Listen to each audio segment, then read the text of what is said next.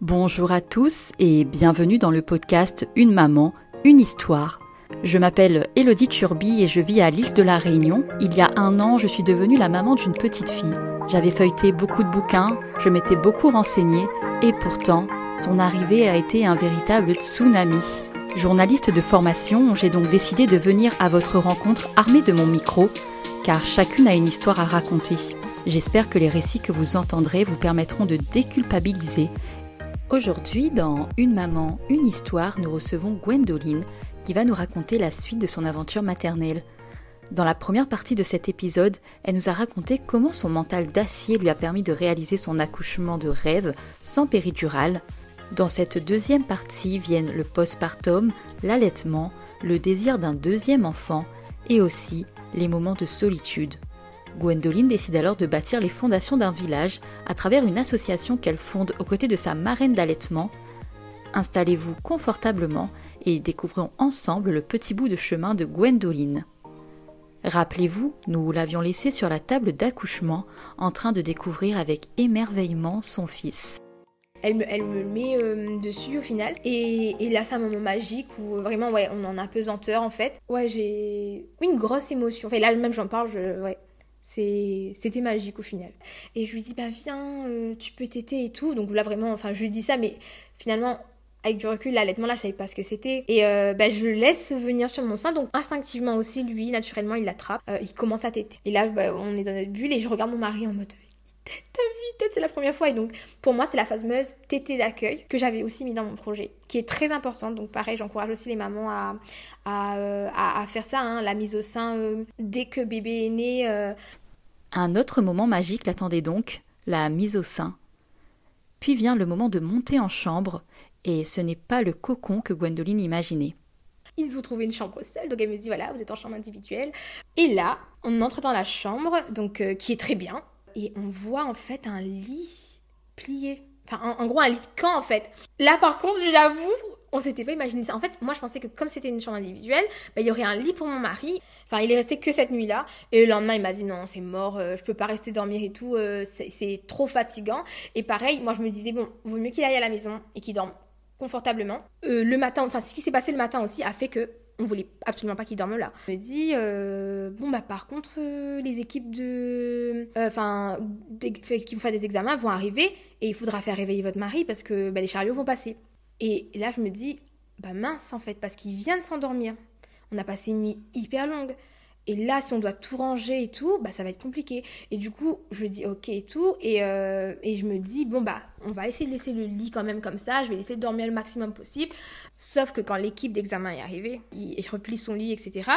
Mais fatigué. Parce que l'équipe, si il te fait réveiller comme ça tous les matins, c'est pas possible. Enfin, euh, s'imagine on passe une mauvaise nuit et ils font ça, bah c'est pas possible quoi. Euh, on, ce sera jamais réparateur en fait notre sommeil. Comment se passe le reste de ton séjour alors euh? Je crois qu'on change la couche de mon bébé très tardivement parce qu'en fait on a oublié qu'il fallait changer la couche comme plein de parents. Genre en gros euh, moi je m'attendais à ce qu'on me dise quoi faire. Bêtement je pensais que, que quelqu'un serait là pour ces premiers moments là qu'on nous aurait montré comment comment faire voilà comment il faut nettoyer nan, enfin voilà. Et euh, au final non pas du tout. Ça malheureusement mon ressenti tout au long de mon séjour. J'ai pas eu un très beau séjour, pas que l'équipe était pas forcément gentille, c'est pas ça. Euh, mais euh, ouais, non, je, je m'attendais vraiment, enfin, à un accompagnement plus poussé. Et par contre, ce qui s'est mal passé pour moi, ça a été le début d'allaitement. Enfin, en gros, bébé, je le mettais au sein toute la journée, etc. Les infirmières et péricultrices, elles passaient, elles me disaient, bah c'est très bien ce que vous faites, etc. Vous mettez bien votre bébé. Elles essayaient de me guider pour le coup, elles, elles, ont fait ce côté-là. Sauf Naïm, en fait, se réveillait toutes les 45 minutes. C'est-à-dire qu'il n'avait pas de profond sommeil. Alors que normalement, on dit, voilà, si le bébé dort plus de 2 heures et tout, faut le réveiller, ou pas plus de 3 heures et tout, faut pas le laisser s'entêter. Et je me dis, mais oui, mais du coup, mon bébé, il est pas réglé comme ça. Hein. Mon bébé se réveille toutes les 45 minutes, j'en peux plus. Euh. Enfin, voilà. Et... Euh, il était du coup beaucoup au sein, par contre ça je savais qu'il fallait le mettre au sein, donc moi j'appelais tout le temps ma copine Jamie, ma marine d'allaitement du coup. Sauf que, euh, donc ça, premier jour, euh, Dylan rentre à la maison pour dormir et c'est là en fait que tout ça a commencé à se corser parce que cette nuit-là, donc c'était la première nuit de Naïm en vrai, parce qu'il est né le matin à 3h. Là par contre, j'ai fait face à un bébé qui était qui pleurait énormément. Et pareil quand il était, c'est ça que j'avais vu qu'il y avait un problème, euh, il était pas genre une, enfin 3-4 minutes. Non, il était vraiment 45 secondes, moins d'une minute, et il s'endormait. Et ça, ça m'avait mis la puce à l'oreille. Et je le disais aux, infirmières, aux puricultrices. Mais moi, quand même, ça, cette nuit-là, ça m'a travaillé. Et là, je commence à en parler à l'équipe. Et ensuite, euh, deuxième jour, par contre, là, vers 11h, euh, ils nous disent, euh, enfin le midi, ils nous disent effectivement, on, va passer à la pesée. il a perdu un peu, enfin il a perdu beaucoup de poids. Donc là, par contre, ça commence à devenir problématique parce que il est à 8% de son poids. Enfin, il a perdu 8% de son poids de naissance. Et elle me dit, par contre, madame, euh, euh, normalement c'est jusqu'à 10%, mais nous, à partir de 8%, ben, on essaie de déclencher des protocoles, etc. Parce que ça peut être dangereux pour le bébé. J'ai lu énormément sur l'allaitement. Et j'entends un peu. à ce moment-là, ils parlent pas de lait artificiel ou quoi que ce soit, mais ils me disent écoutez, ben, ben, quand c'est comme ça, des fois, on va devoir compléter le bébé. Mais moi, je sais que complément égale lait artificiel. Quand ils viennent me voir, effectivement, ils me disent Madame, écoutez, là, votre bébé, euh, il a perdu beaucoup de poids. Euh, il n'est pas encore à 10%, mais on va pas attendre ça. Il faut mettre quelque chose en place. Où je leur dis Voilà, euh, par contre, moi je ne veux pas donner de lait artificiel à mon bébé, j'aimerais mettre en place une solution alternative, c'est les mots que j'utilise. Et là elle me dit oui, ne vous inquiétez pas, on a bien vu que vous vouliez allaiter, on va mettre en place un dalle. Et j'avais entendu vaguement ce que c'était un dalle en gros, hein. c'est une petite pipette qu'on met près du sein et qui permet à bébé en fait de téter le contenu qu'on va lui donner, que ce soit du lait de la maman qu'on va tirer, ou du colostrum qu'on va tirer, euh, ou euh, du lait artificiel. Et là, on me dit, bah écoutez, madame, euh, il faudrait essayer de tirer un peu de lait. pareil, là, je leur dis, par contre, moi, c'est mon premier bébé, je sais pas du tout comment tirer le lait, est-ce que vous pouvez m'aider, etc. Parce qu'en fait, ma marraine d'allaitement m'avait ramené un petit coffret, en fait, d'allaitement avec un coffret, moi j'appelle ça le coffret pays, un coffret, un hein, parce que du coup, c'était une un, enfin une tisane d'allaitement euh, normale hein, qu'on achète chez Carrefour euh, au fenouil, c'est même pas écrit allaitement dessus, hein. c'est fenouil, fenouil grec, machin, parce que c'est, c'est, galactogène en fait, ça permet de faire monter le lait, et euh, une bière sans alcool. Et après un sachet aussi de fruits secs avec des amandes, parce que pareil les amandes ça fait monter le lait. Et elle me dit écoute, bah essaye de prendre un petit peu de chaque. Donc pour moi c'était normal en fait que mon bébé perde du poids, ça c'est courant. Mais comme on me disait mais voilà il perd trop de poids madame faut faire quelque chose du coup je me suis dit bah, peut-être mon lait monte pas assez vite donc euh, allez je vais booster un petit peu le, mon, ma lactation et, on verra comment ça se passe et tout donc là j'ai fait un peu comme moi je, je sentais en fait sauf que Effectivement, la bière a bien fonctionné. Effectivement, le, la tisane d'allaitement aussi a très bien fonctionné. Les amandes aussi. Sauf que, euh, donc, arrive le moment où je dois tirer mon lait. Euh, j'appelle la sage-femme pour lui dire, bah, je, vais, je vais tirer mon lait. Est-ce qu'elle peut rester avec moi? Elle me fait comprendre que non, elle a pas le temps. Je me dis, bon, c'est pas grave, bah, essaie de tirer ton lait. Donc, je tire mon lait. Et mon lait sort, mais vraiment. Je, je, Naïm reste allongé dans le lit, là, pendant 45 minutes, parce que c'est le temps de sommeil qu'il a. Et, j'arrive à tirer mon lait, donc je tire pas 45 minutes, hein, bien sûr, elle m'avait précisé, euh, madame, vous tirez 5-8 euh, minutes, mais pas plus. Et, et, je me dis, bon, bah allez, euh, je tire mon lait et tout. Et là, je l'appelle pour faire euh, le DAL. Parce que c'est pas un truc qu'on fait toute seule, enfin de toute façon j'ai jamais fait. Et il faut qu'elle soit là. et quand elle est là, elle met bébé sur le sein et là, elle, voit que bébé ne tête pas plus d'une minute. Et elle me dit, mais il dort là. Je lui dis, oui, oui, oui, euh, j'ai dit à toute l'équipe et tout que mon bébé s'endort au sein. Elle me dit, oui, mais là, il faut le réveiller. Euh, écoutez, euh, enlevez ses chaussettes, grattez-lui le pied, grattez-lui le cou. mais même si je gratte les pieds, je gratte le cou, Naïm continue à dormir. Et elle me dit, mais il faut qu'il se réveille. Et, là, je la regarde par contre. Et là, moi, par contre, clairement, là, je commence à un peu vriller, je pense, les hormones et tout. Et je lui dis, mais en fait, madame, vous savez, j'arrête pas de dire ça en fait. J'arrête pas de vous dire que mon enfant s'endort au sein. Et qu'il y a un souci. Il peut pas téter moins de minute, c'est pas normal.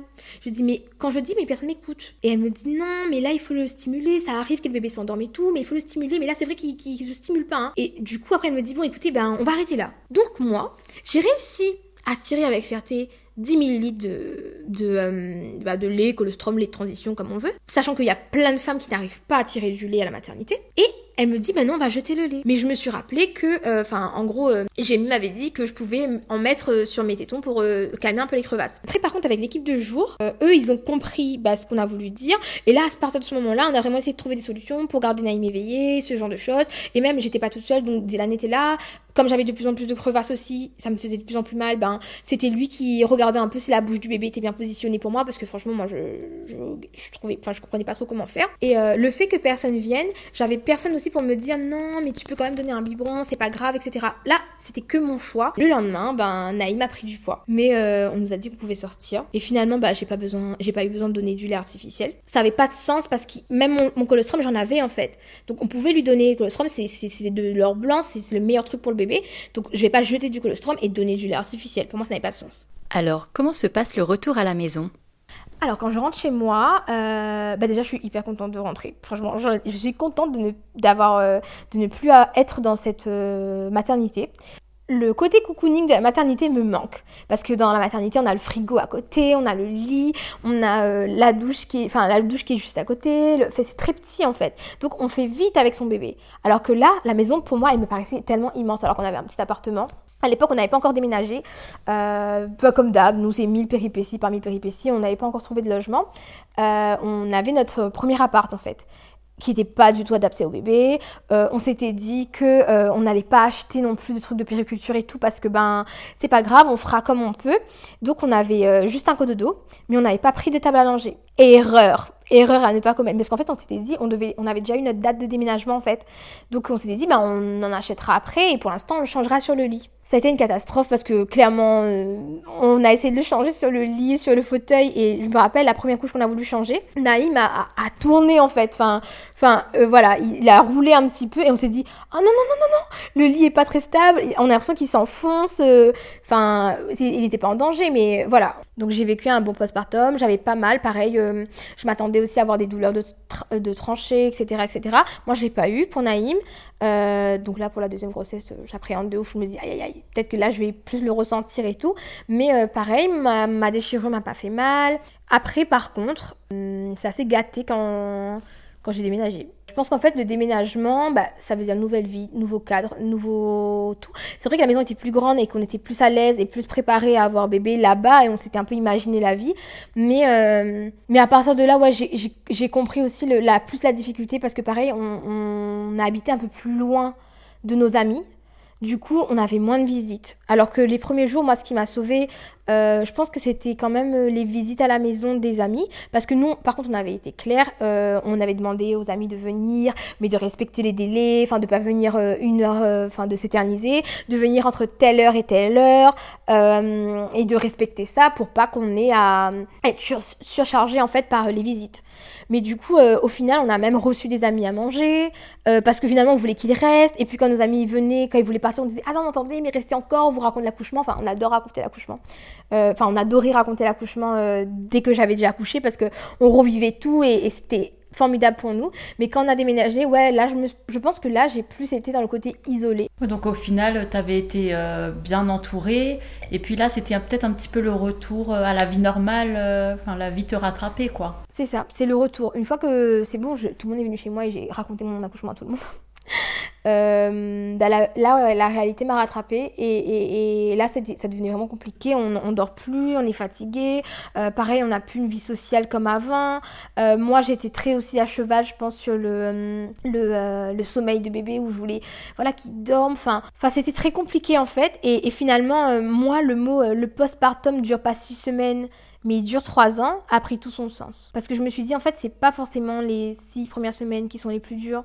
Euh, oui, c'est dur parce que tu dors pas. Et oui, c'est vrai qu'il peut y avoir bah, des, voilà, de, de, cette sensation un peu de, de, difficulté postpartum.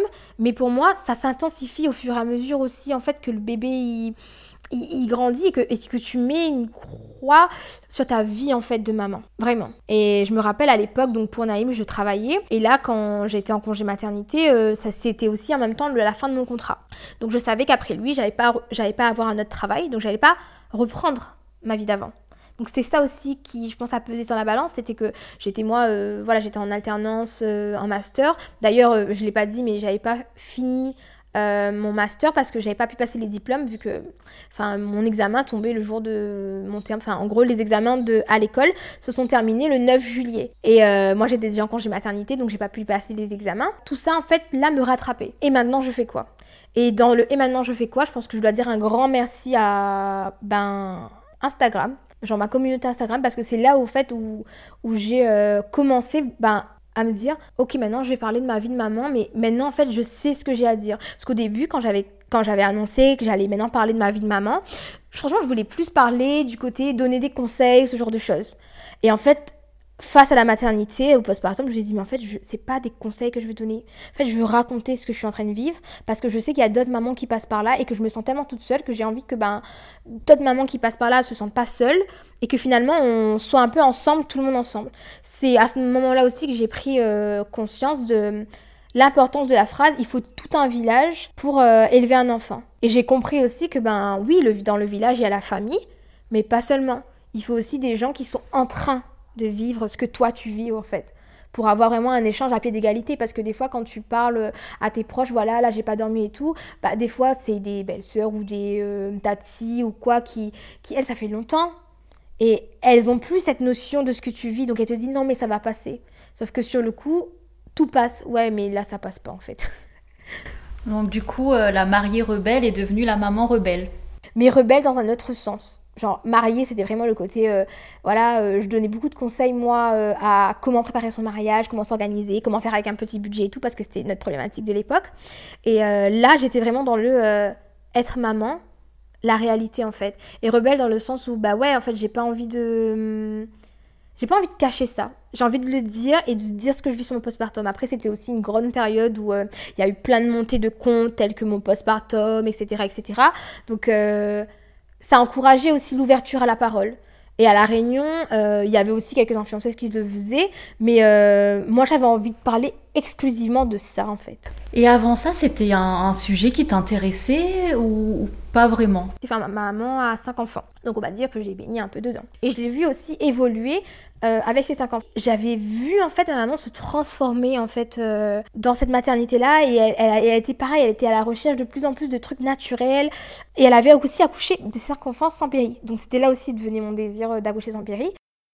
Et du coup, bah, si la maternité c'est quelque chose qui me fascine. Donc suite à, ces révélations, on va dire, tu décides avec ta marraine d'allaitement de créer une association oui, alors du coup avec Gémy, on décide de créer une association. Pourquoi? Parce que ben déjà euh, le réconfort qu'elle m'a apporté, euh, je me dis mais c'est trop dommage que pas tout le monde ait accès à ça. Et en gros, ben, on a un peu cette vision d'un village un peu qui naît dans nos cœurs et on se dit euh, vas-y, il faut trop qu'on fasse quelque chose. Moi par contre, ce que j'ai fait, ben, c'est sur mon compte, j'ai commencé à délier la parole j'ai eu plein de mamans qui m'ont écrit, j'ai eu plein de futures mamans qui m'ont, qui m'ont écrit, euh, et des gens avec qui bah, je partageais, des gens qui m'ont conseillé aussi finalement, et j'arrivais à me détacher aussi et à prendre les conseils, mais euh, pas forcément les suivre, c'est-à-dire que tout le monde en fait a un enfant différent et a une vision différente, et, euh, c'était ça qui était beau en fait pour moi. Donc j'ai lancé avant l'association des webinars que j'organisais à la maison. Euh, en fait, euh, bah, à l'école, euh, on avait tous été basculés sur Zoom pendant le confinement. Et je me dis, ah, bah, je peux l'utiliser pour, pour les mamans. Et je me dis, mais c'est top parce que du coup, je peux rester à la maison avec Naïm. On est toutes chez nous en train d'allaiter et on peut parler bah, de l'allaitement, etc. Et donc, je l'ai fait comme ça. Là, du coup, Maman Tété est né comme ça. Donc aujourd'hui, vous en êtes où dans les projets de l'association? Alors du coup, Maman Tété est né euh, dans nos cœurs. En juin, on lance Instagram. Et bah, c'est comme ça que c'est né. Et après, en juillet, quand j'ai déjà passé mes examens, on s'est regardé avec... Euh, j'ai mis, on s'est dit, bon, bah le Instagram est créé. J'ai passé mes examens. Je les ai eus. Allez, bah, next level, euh, on lance le truc, on, déclare notre, association. Et là, on, bah, déclare notre association. Euh, en octobre, on finit les démarches et elle est née en novembre, en fait le 2 novembre euh, officiellement. Dans la foulée, euh, bah, Dodo la Minette organise Salon Petit. Donc ça a été notre premier événement. Ensuite, ben là, aujourd'hui, ben, on a déjà fait plus de trois réunions de mamans, donc de rencontres de mère à mère, comme on, comme, on aime appeler ça. Donc vraiment des rencontres de maman à maman. Euh, le but, c'est que des femmes se rencontrent et qu'elles parlent d'allaitement. Il y a des sujets, euh, on a fait sur le portage, donc comment le portage peut aider euh, par rapport à l'allaitement. Donc on l'a fait avec Ataton. Ensuite, on a fait allaiter son bambin. On a fait aussi une réunion, donc on voulait faire un pique-nique entêté pour parler allaitement à la Trinité. Et bon, malheureusement, il y a eu la pluie. Donc on a fini à la médiathèque.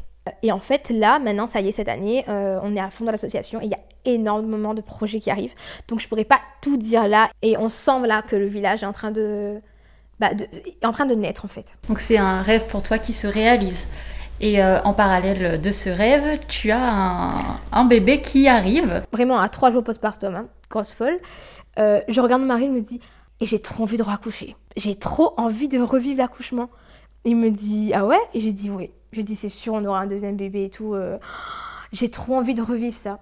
Et, et, du coup, et pareil, bon, bah, on a, on s'est jamais dit que. En fait, juste, en fait, il y a que moi qui m'étais dit que Naïm ce serait le seul bébé quand j'étais en phase de désespérance. Mais on s'était toujours dit qu'on voulait plusieurs enfants. Pareil, donc euh, mon mari toujours dans le mood de bah, si Dieu donne, c'est ok. Et moi plutôt en mode ben comme Naïm est arrivé un peu comme un bébé surprise, un bébé miracle en fait, qui de ma guérison. Euh, moi j'avais envie là de me dire allez euh, quand Naïm a eu un an et tout, et je me disais, allez, j'ai envie de lancer un projet bébé. Et moi, par contre, par contre, moi, j'étais plus à la recherche. Là, je me suis dit, mais euh, allez, j'ai trop envie bah, de retomber enceinte et tout. J'avais déjà eu mon retour de couche, j'ai eu très tôt, moi. Et euh, par contre, je voyais que ben, tous les mois passés, et bah, j'étais pas enceinte, alors qu'on ne prenait pas de précautions, etc.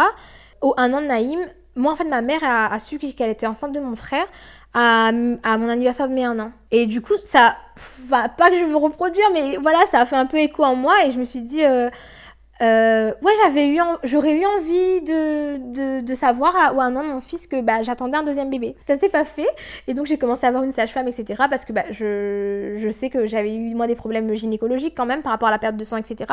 Même si c'est un choc émotionnel et finalement personne n'a trouvé la raison médicale. Donc euh, j'ai voulu rechercher un peu là-dedans et, et me suis dit bon bah je vais aller lancer une test, enfin un test de batterie un peu médical pour voir euh, s'il y a un problème ou quoi.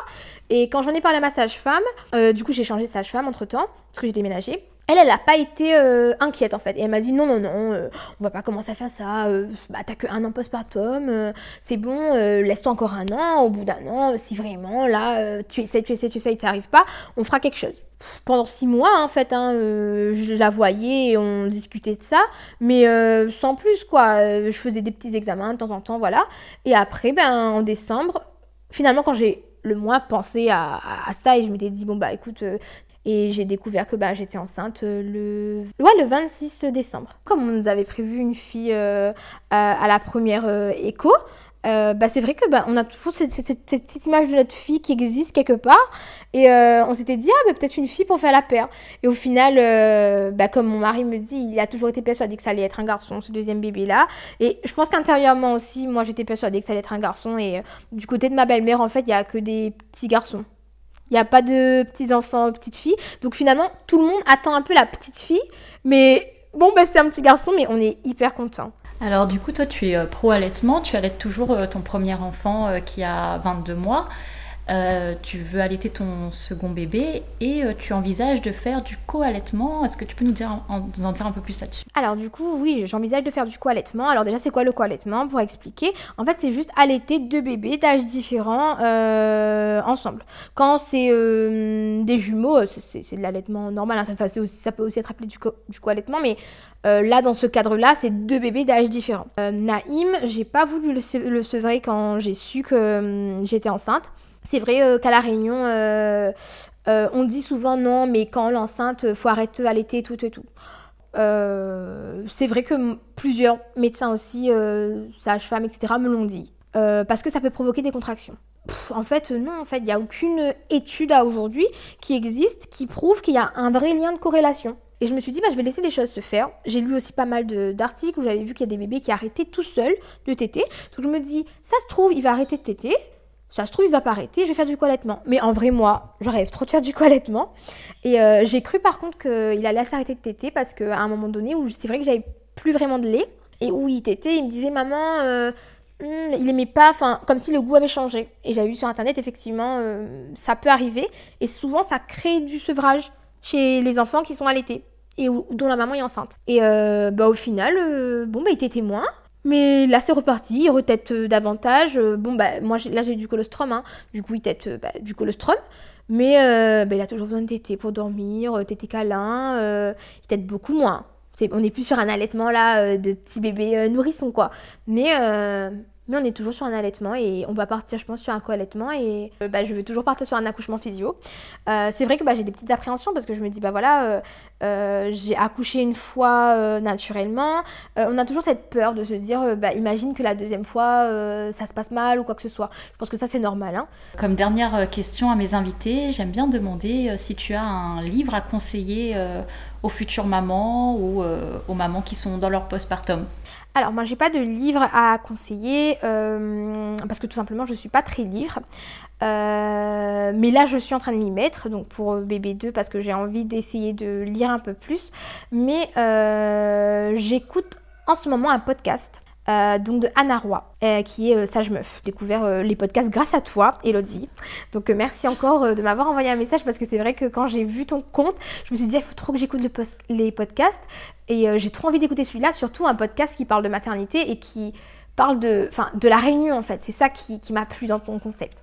Et, du coup, après avoir écouté les deux épisodes de tes podcasts toute, enfin, la première nuit, d'affilée, euh, j'ai, euh, bah, je suis partie voir d'autres podcasts et je me suis rappelé qu'Anna Roy, elle avait fait Sage Meuf.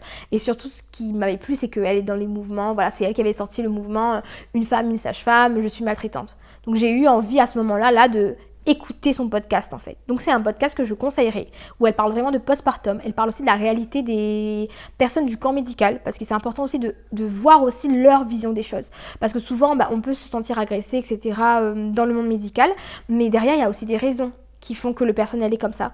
Donc souvent, il faut, moi c'est avec du recul aussi que je le raconte, euh, c'est vrai qu'à un moment donné, on peut en vouloir au personnel médical, mais ils ont une réalité derrière en fait. Et euh, Anna Roy, elle le décrit.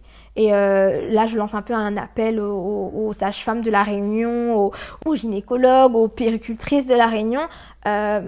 qui, qui n'ont pas forcément beaucoup de réseaux, lancez-vous et libérez votre parole en fait, parce que nous, les mamans réunionnaises qui allons accoucher dans vos cliniques, qui allons venir dans vos cabinets, on a besoin d'en savoir plus. On a besoin de savoir aussi quelles sont vos problématiques. On a besoin de savoir euh, bah, c'est quoi votre réalité en fait. Parce que finalement, c'est à vous qu'on fait confiance quand on accouche. C'est à vous qu'on confie euh, bah, la naissance de nos enfants. Euh, et, je pense que c'est pour ça aussi qu'on a créé l'association. C'est pour créer un lien aussi entre le corps médical, les mamans entre elles, mais aussi lier un peu tout le monde en fait, tous les acteurs un peu ben, de la naissance en fait. On va se laisser sur euh, cet appel à l'aide. Je te remercie beaucoup Gwendoline de nous avoir raconté euh, toute cette histoire. Merci d'avoir écouté cet épisode et on se retrouve très vite pour un nouvel invité dans Une maman, une histoire. Si vous souhaitez témoigner ou souhaitez m'écrire, n'hésitez pas à me contacter sur Instagram et Facebook à Une maman, une histoire. Je serai ravie de prêter une oreille attentive à votre histoire.